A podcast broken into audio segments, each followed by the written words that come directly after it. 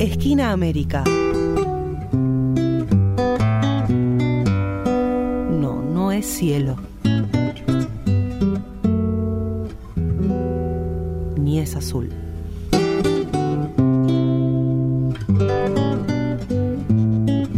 O inventamos o erramos. En los ranchos nací Buscando los, buscando los colores nuestro americanos. Y como les adelantábamos al principio del programa, vamos a compartir el relato de Mara Espasande, la directora de nuestro centro, que nos cuenta sobre esta segunda entrega de, de su serie mm, de artículos respecto de la genealogía de la identidad villera. Primera entrega el año pasado compartíamos en la revista Ayaité, Cultura y Territorio en América, la revista del Centro Ugarte, una nota que titulamos Identidad Villera, apuntes para una genealogía. En esa oportunidad hicimos un recorrido histórico donde arrancábamos por los orígenes de la primera Villa Miseria en la ciudad de Buenos Aires en 1931, la denominada Villa Desocupación, y a partir de allí fuimos recorriendo cómo el otro vecino de la ciudad, aquel que se encontraba ajeno a ese universo del asentamiento precario que se iba conformando, va a ir construyendo una imagen vinculada a la vieja dicotomía de civilización o barbarie, aquella que veía la negritud, aquellos que llegaban del interior, como efectivamente eh, seres que no tenían la misma categoría que aquellos que habitaban la ciudad, una forma distinta de habitar la ciudad.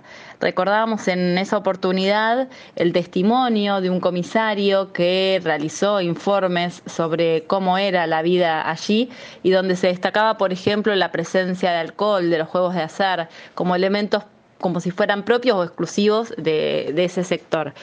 A partir de este año compartimos una segunda nota, una segunda parte, continuando con esta genealogía, donde trabajamos fundamentalmente la historia de estos espacios urbanos desde el surgimiento del peronismo.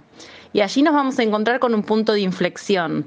A partir de 1945, el conjunto de la clase trabajadora argentina sufre y se transforma en cuanto a sus condiciones objetivas, pero también en cuanto al carácter identitario esta, esta confluencia entre la vieja inmigración europea y los migrantes del interior que van a conformar y van a, dar origen a nuestra clase obrera.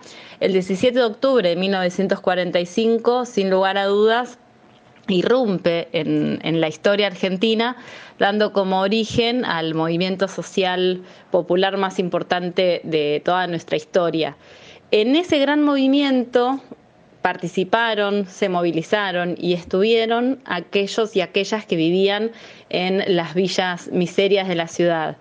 Sin embargo, a partir de, eh, de, ese, del año 46, cuando Perón asume la presidencia, se va a llevar adelante una política pública vinculada a dar respuesta a la demanda habitacional, pero sin ser una política focalizada. No se concebía el espacio de la villa como un espacio eh, en sí mismo que necesitara de una política particular, sino que se confiaba que el mejoramiento de las condiciones de vida del conjunto de la clase trabajadora iba a ir solucionando el déficit de vivienda que era tan importante. A partir de allí lo que vemos son planes de vivienda, se construyeron más de 500.000 eh, unidades habitacionales que mm, resolvieron en, en, gran medida algunas de las zonas más complicadas de la provincia y de la ciudad de Buenos Aires. Sin embargo, esta, esta historia comienza a, a, cambiar de manera radical a partir del año 1955, cuando Perón es derrocado por el golpe cívico-militar de la autodenominada Revolución Libertadora, o mejor dicho, la Revolución Fusiladora, donde se pone en la agenda pública el problema de la vivienda y el problema de las villas miseria.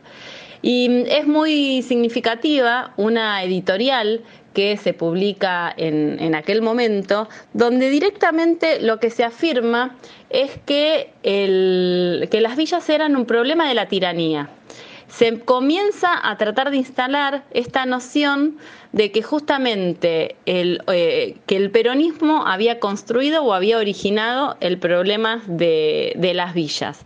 Cuando ya con el estudio que habíamos hecho y, compartido anteriormente, esto eh, hay muchas documentaciones que indican que esto no fue así. A partir de allí entonces, desde el Estado, por primera vez se construye una política focalizada, específica, y se crea la Comisión Nacional de Vivienda, eh, que tuvo como el objetivo poder conversar con las organizaciones em, justamente villeras y comenzar a plantear la política que a partir de ese momento va a ser permanente, que fue la política de erradicación o de relocalización. Estos programas se caracterizaron por tener una mirada que recuerda mucho aquella mirada de la barbarie de los años 30.